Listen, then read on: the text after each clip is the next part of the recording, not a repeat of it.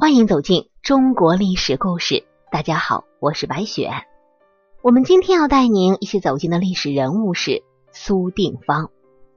苏定方是唐朝杰出的军事家、历史名将，但是在现在的影视作品中，苏定方却是一个大反派。可以说啊，他是所有历史人物中被黑化的最严重的一位。历史上的苏定方不仅不是现在小说中的那样，反而是一位真正的将军，一代名将，立有多次的战功，为了国家的平定做出了巨大的贡献。在中国的通俗历史小说、评书、戏剧中，历史人物通常会经过艺术加工，而被包装成各种各样的形象，特别是以隋唐时期为甚。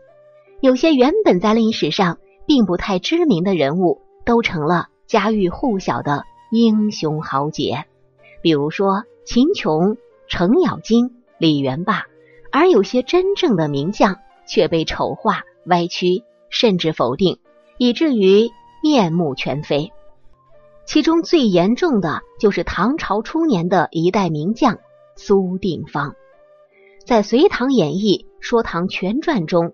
苏定方是一个十足的大反派，他先后在窦建德、刘黑闼麾下为将，与瓦岗英雄为敌，先用暗箭射杀了北平王罗毅，之后用计杀死罗成。之后虽然苏定方降唐，但是也以一副奸臣的嘴脸出现，最后被罗通杀死。但是十几年后，他的孙子苏宝同成为西凉国大元帅。起兵反唐，意为家族报仇，从而引发了薛丁山征西。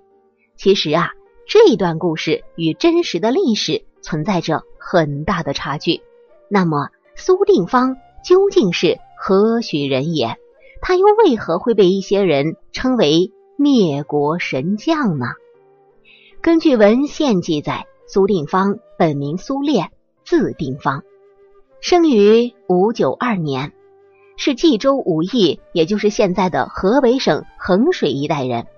隋朝末年，天下大乱，烽烟四起。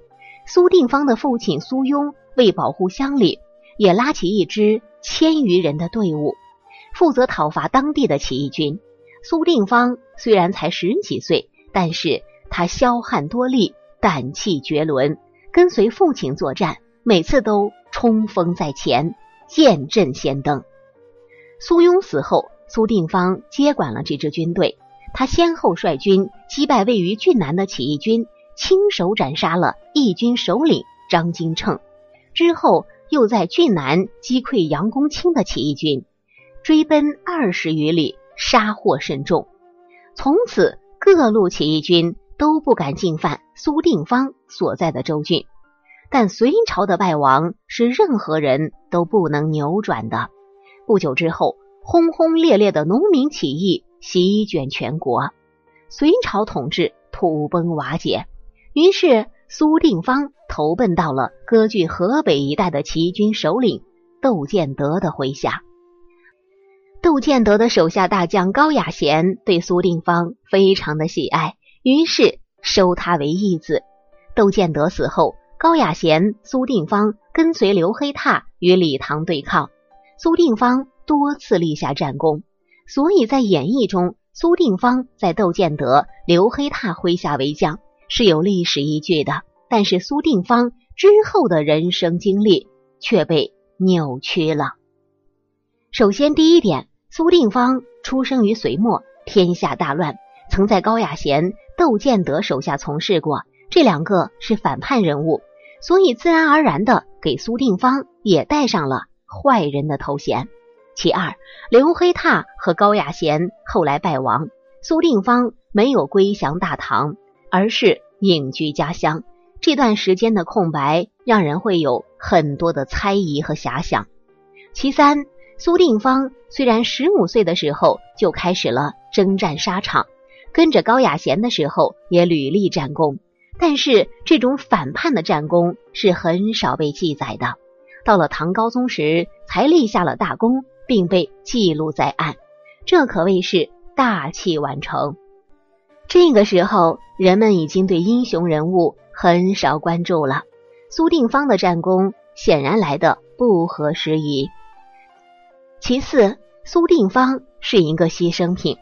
要塑造一个英雄人物，则需要一个与之旗鼓相当的坏人；要改变一个环境，就需要一个真实存在的人物来成就这件事情。苏定方被黑，也就顺理成章。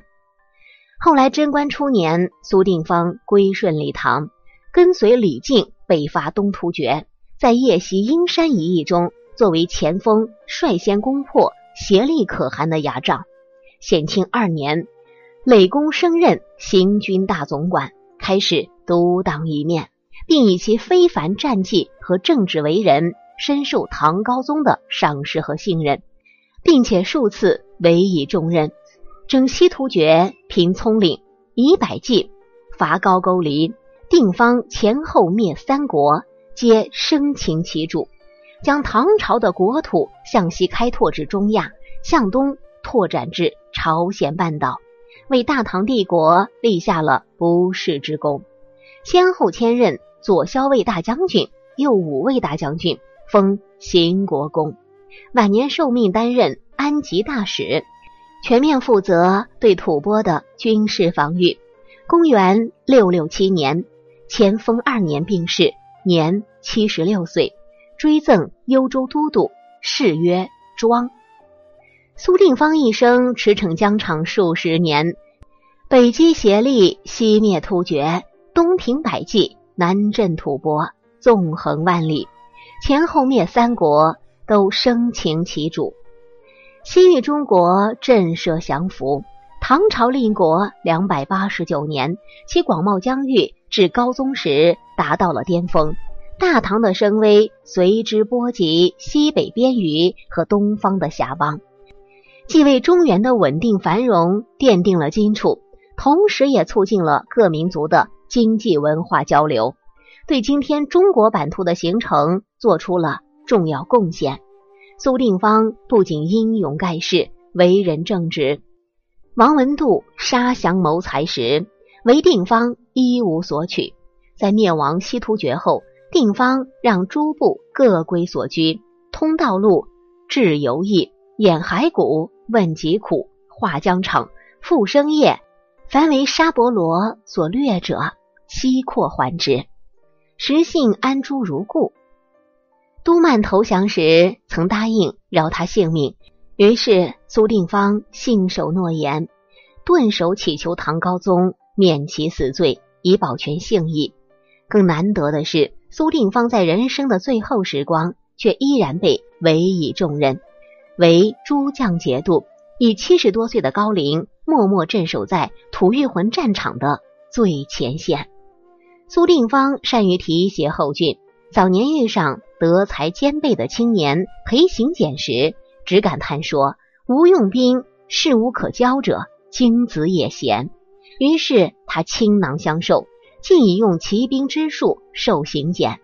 定方去世之后，裴行俭也成为了唐高宗后期的著名将领，兼任礼部尚书、检校右卫大将军、文武二职，史称儒将之雄。裴行俭后来多次平定东西突厥的叛乱，为大唐重置安西四镇。唐朝建中三年，师徒二人双双配享武庙，在代表古代武将至高荣耀的圣殿享受祭祀，在中华历史上前后辉映。我们仅以本期的故事，让大家了解一个真实的苏定方。好了，朋友们，咱们本期故事到这里就结束了，感谢您的收听。喜欢的朋友欢迎点赞转发，也欢迎您评论留言。下期我们将带您走进朴布花的故事，一起走进中国历史上唯一一个外国籍的太监。咱们且看他如何搅弄风云吧。我是白雪，下期再见。